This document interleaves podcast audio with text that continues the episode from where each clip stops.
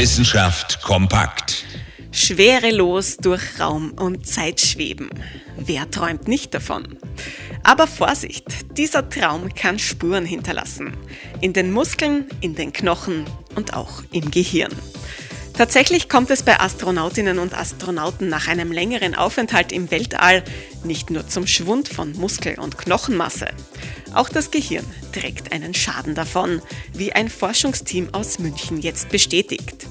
Konkret eine leichtgradige, aber anhaltende Hirnverletzung. Außerdem altert das Gehirn nach der Rückkehr auf die Erde auf einmal schneller. Darauf deuten die Ergebnisse hin. Die fünf untersuchten Kosmonauten waren dabei durchschnittlich 169 Tage an Bord der Internationalen Raumstation ISS.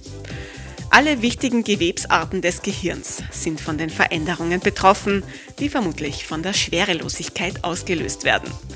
Durch die Schwerelosigkeit kann das Blut im Gehirn nicht mehr richtig abfließen. Im Laufe der Zeit kommt es dann zu einem Druckanstieg im Kopf. Die Langzeitschäden sind momentan noch unklar.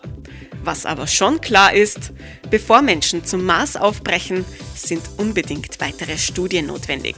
Sie sollen ja auch bitte lebendig und gesund dort ankommen.